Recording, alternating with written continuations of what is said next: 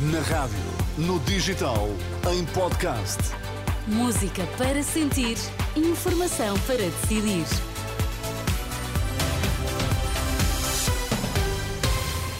Atualizamos agora toda a informação. Começamos pelos títulos em destaque nesta edição da meia-noite.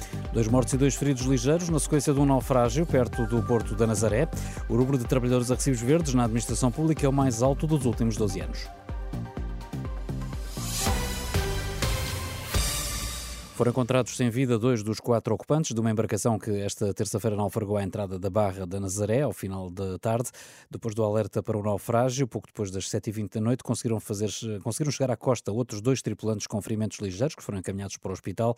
Não se conhecem as causas eh, deste naufrágio.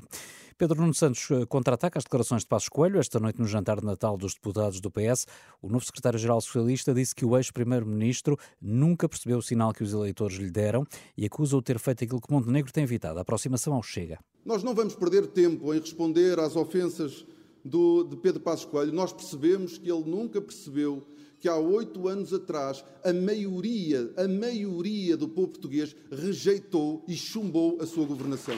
A segunda, o segundo grande objetivo das suas declarações de hoje foi para defender um entendimento do PSD com o Chega.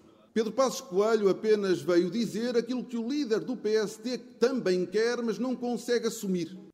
Antes discursou António Costa perante os deputados do PS, o ainda Primeiro-Ministro acusou os ex-líderes do PSD de não conseguirem fazer o que o PS tem feito com políticas próprias. Vão formando assim uma espécie de clube de profetas da desgraça. É mesmo isso. É que nós conseguimos os resultados que eles gostariam de ter tido, não com as políticas deles, mas com as nossas políticas e ao contrário das políticas deles. António Costa e Pedro Nuno Santos a discursar no jantar de Natal do PS que decorreu no Centro de Congressos de Lisboa. O número de trabalhadores a recibos verdes na administração pública é o mais alto desde 2011, ao todo 18.700 pessoas no final do primeiro semestre deste ano, o que significa uma subida de 16% em relação a dezembro do ano passado. Para a Associação Precários Inflexíveis, os dados mostram falta de políticas de investimento no setor do Estado, é o que diz a Renascença Daniel Carapau sabemos que sem, um, sem se mudar as políticas que, que permitem o recurso contínuo à, celebração de novos contratos precários, uh, não é suficiente fazer integração num determinado momento porque vão continuar a, a entrar novos precários para, para a administração pública, ou pelo menos serem contratados uh, para, para, para funções do, do Estado, que há falta de, de pessoas e em muitos casos recorre-se à contratação a termo, desde os professores ao enfermeiros, a técnicos superiores, em muitas outras situações. Não é? O boletim eh, estatístico do emprego público revela que os contratos de prestações de serviços no primeiro semestre foram celebrados maioritariamente na modalidade de tarefa que predominou nas entidades da Administração Central. A Associação Nacional dos Técnicos de Emergência Médica denuncia tempos de espera por socorro a utentes superiores a uma hora em várias zonas do país. A Renascença, o presidente da Associação, Paulo Passo, diz que a situação é recorrente, entre outros fatores, fala na falta de profissionais para turnos em ambulância. Derivada de inúmeros fatores, desde logo a, a falta de meios disponíveis, mesmo por parte do, do INEM, os próprios meios do INEM, uh, neste momento, muitos deles estão inoperacionais por falta de tripulantes. Um, há, há, uma fraca retenção de, destes, destes, destes, profissionais no Instituto, no Instituto Nacional de Emergência Médica, e depois também uh, uma triagem ineficaz de, de, de, o que é que é urgente ou não urgente, o que é que necessita realmente de ser encaminhado ou não às unidades hospitalares ou a qualquer outro tipo de, de acesso a cuidados de saúde em Portugal.